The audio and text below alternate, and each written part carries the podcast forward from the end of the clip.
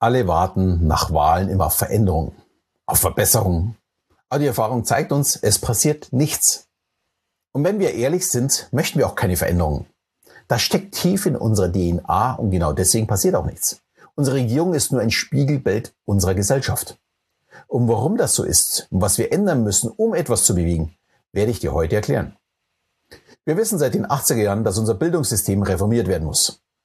Aber bis auf kleine Veränderungen hat sich nicht viel getan. Seit den 90er Jahren wissen wir, dass unser Rentensystem, unser Krankenkassensystem, unser Steuersystem dringend überarbeitet werden müssen. Was ist passiert? Nichts. Das gleiche auch mit unserer Energieversorgung. Wir möchten Atomenergie und Kohlekraftwerke abbauen, aber was ist wirklich passiert in den letzten zwölf Jahren? Viel zu wenig. Wir wissen, dass wir Zuwanderung benötigen. Das wissen wir schon sehr lange. Trotzdem gibt es immer noch keine Lösung. Und haben wir immer noch so viele Beamte? Welche ja, hoheitliche Aufgaben haben denn zum Beispiel Lehrer, Mitarbeiter in Gemeinden, Forstarbeiter, Vermessungstechniker, Bibliothekare und so weiter? Was es tatsächlich gibt, ist gendergerechte Sprache in Amtsstuben. Eine Datenschutzgrundverordnung, die nur auf die Kleinen losgeht. Neue Behördenbezeichnungen, Anforderungen an Saatgut, Assistenzhundeverordnung, Kita-Qualitätsgesetz und so weiter. Sicher alles wichtig. Aber warum funktionieren eigentlich nur die Kleinigkeiten? Also die Qualität von Kitas, aber nicht die Dinge, die wirklich etwas verändern würden. Die Antwort wird dir nicht gefallen, nicht weil die Politik unfähig ist, sondern weil wir als Gesellschaft sie nicht wollen. Und bevor du dich jetzt aufregst, ich spreche natürlich nicht vom Einzelnen. Ich würde jede Partei feiern, wenn sie etwas bewegen würde. Aber der Großteil der Bevölkerung möchte das ganz sicher nicht. Und dafür gibt es Gründe. Die Bindung zum Beispiel an altbewährtes. Das ist einfach unsere Natur. Wir sind Gewohnheitstiere. Wir möchten nicht loslassen.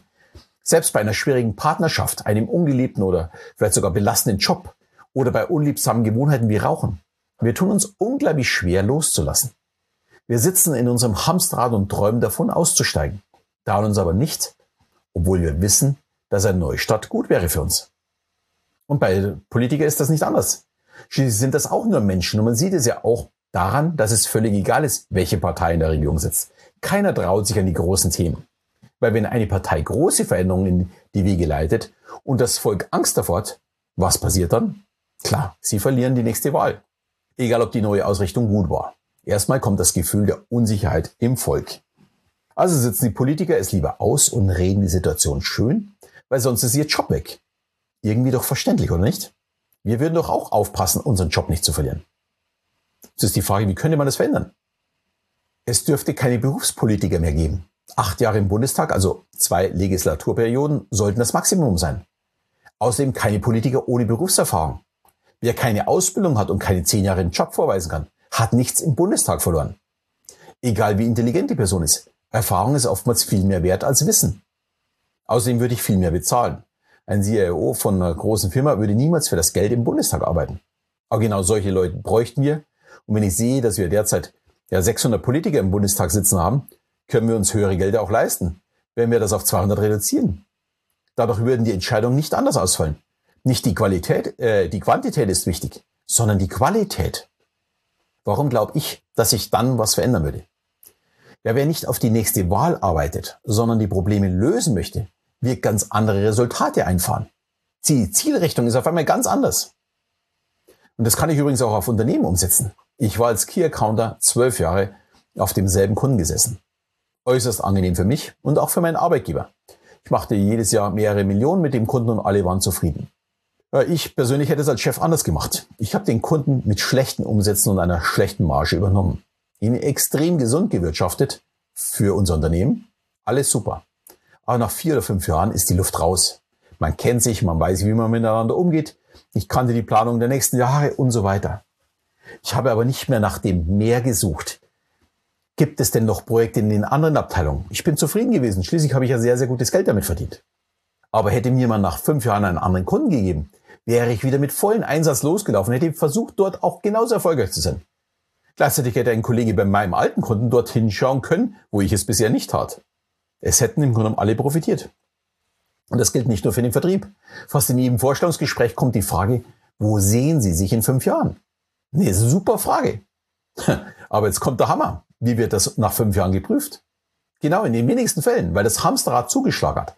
Aber als Chef muss ich auch mal schauen, wie entwickeln sich meine Mitarbeiter? Mitarbeiter, die sich nicht entwickeln, werden langfristig zum Problem. wie eben unsere Politiker. Ja, woher kommt dieses Klammern am Altbewerten? Das ist uns schon in die Wiege gelegt. Wir möchten Körperkontakt und greifen nach dem Finger unserer Eltern oder, äh, oder haben zumindest Sichtkontakt. Das gibt uns Sicherheit. Ohne Eltern sind wir einfach nicht überlebensfähig. Und loslassen müssen wir erst lernen. Sicherheit ist so ein ja, wirkliches Grundbedürfnis. Und Unsicherheit macht uns Angst. Also müssen Veränderungen auch irgendwie die Sicherheit geben, dass das Alte nicht ganz weg ist. Daher geben wir auch so gerne Abschiedspartys oder Junggesellenabschiede. Wir versichern, dass wir nicht ganz weg sind. Also die Bindung und der Hang zum Altbewerten ist evolutionär ganz tief in uns verwurzelt. Zumindest trifft das auf ja, die meisten Menschen zu. Eine Minderheit, die Wissenschaft spricht so von bis zu 20 Prozent, haben Spaß am Neuen. Da zähle ich mich sicherlich dazu. Für mich gibt es zum Beispiel nichts Schlimmeres, als immer wieder das Gleiche zu tun. Ich möchte einfach wachsen, neue Erfahrungen sammeln, neugierig sein auf, auf das Unbekannte. Aber die restlichen 80 Prozent lieben dagegen das Altbewährte. Die gewohnten Routinen, die Verlässlichkeit. Jetzt wird auch klar, warum sich in der Politik nicht viel bewegt. Dort sitzen nämlich auch 80 Prozent, die Angst vor Neuem haben. Und gleichzeitig ist auch die Erwartung von 80 Prozent unserer Bevölkerung, dass unsere Politiker eine gewisse Verlässlichkeit geben. Und ja, nicht zu viel verändern. Wir drehen uns also im Kreis. Wir wissen, dass wir Reformen benötigen, wollen aber nicht raus aus dem Altbewerten. Und in Beziehungen ist das auch nicht anders. Eigentlich müsste man da auch alle fünf Jahre mal überprüfen. Wollen wir eigentlich noch gemeinsam oder leben wir nur noch nebenher? Äh, nebenher? Eine Überprüfung heißt ja nicht zwangsläufig, es wäre zu ändern, sondern es kann ja ein Neuanfang sein, um neuen Schwung in die Ehe zu bekommen. Und solche Erneuerungsprozesse, egal ob in der Beziehung, im Unternehmen, in meinem Arbeitsleben oder in der Politik, können sehr gut von außen gesteuert werden. Zum Beispiel durch einen Mentor, Coach oder auch einen Chef. Der kann die richtigen Fragen stellen. Mitarbeiterjahresgespräch kennen vermutlich die meisten. Und im Grunde halten sie alle für sinnlos. Ja, berechtigterweise, weil sie fast ausschließlich abgearbeitet werden und nicht für die ja, erforderlichen Konsequenzen sorgen. Nicht der unterschriebene Zettel ist wichtig, sondern das, was draufsteht. Damit muss gearbeitet werden. Ansonsten kann man sich das Ganze total sparen. Und Mentoren oder Coaches können einem wieder neuen Antrieb geben, um etwas zu verändern. Ich finde es in meinem Programm zur emotional intelligenten Kommunikation immer ganz spannend, dass fast alle an den Punkt kommen, sich beruflich zu verändern. Das ist natürlich von mir nicht geplant.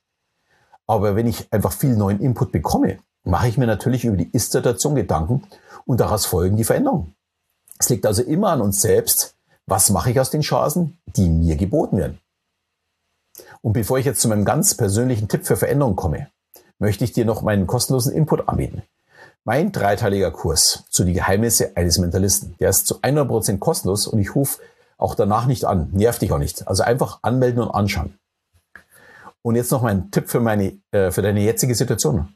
Frag dich mal in einer ruhigen Minute, am besten beim Spazierengehen, habe ich das Gefühl, auf der Stelle zu treten? Vollkommen egal, ob das jetzt beruflich oder privat äh, gemeint ist. Fühle ich mich dabei entspannt, also fühle ich mich wohl mit der Situation oder beschäftige es mich und ich bin entspannt? Die letzte Frage, warum soll ich so weitermachen?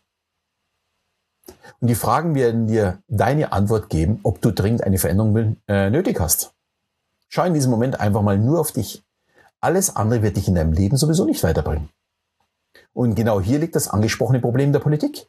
Die ganzen wichtigen Veränderungen lösen nichts im Leben unserer Politiker aus. Es ist nicht wichtig genug, um den aktuellen Status zu verlieren. Also kann ich dir nur empfehlen, sei nicht wie ein Politiker, sondern nimm dein Leben selbst in die Hand.